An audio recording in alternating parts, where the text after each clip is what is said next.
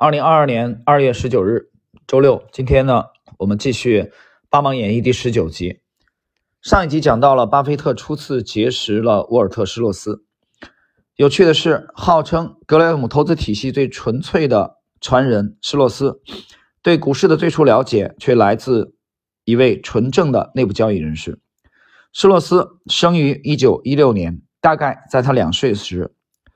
妈妈一位闺蜜的丈夫得知一个关于墨西哥石油公司的小道消息，当时买股票是可以上最高二十倍杠杆的。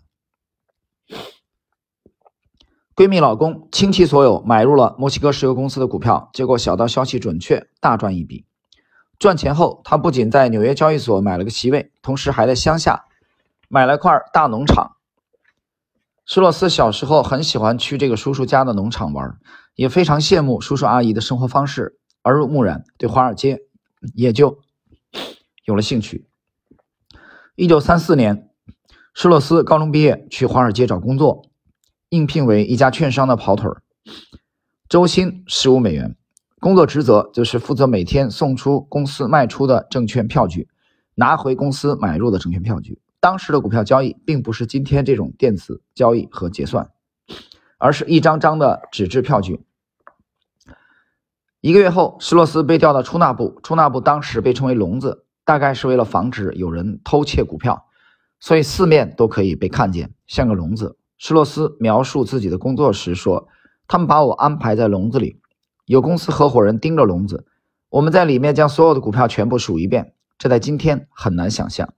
我在那里工作了七年。”各位，今天的内容其实很简短啊。其实我们看了这个这段内容以后啊。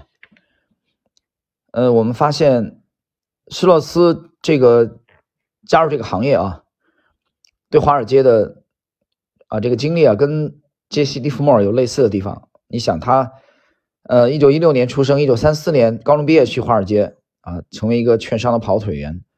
他才十八岁，对吧？利弗莫尔十五岁就开始了抄写那个在黑板上抄写各种投机这个商品的价格。所以这里有一个关键的点，就是他们从业的时间都非常早啊，很早，就在干这种啊很现在这个回想起来是很相对低级的这种工作，初级工作的呃时时间比较长啊。施罗斯就干了七年啊，所以对他以后的这个人生经历也会有很大的影响。当然，我们上一集讲到了啊，沃尔特施洛斯是最纯粹的巴菲这个格雷厄姆传人，他。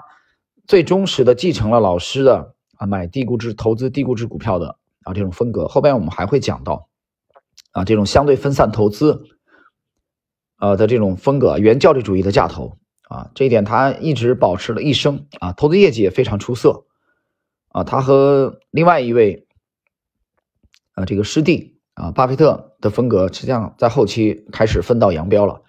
好了，时间关系，我们今天的第十九集啊。沃尔特·施洛斯的启蒙的内容就到这里。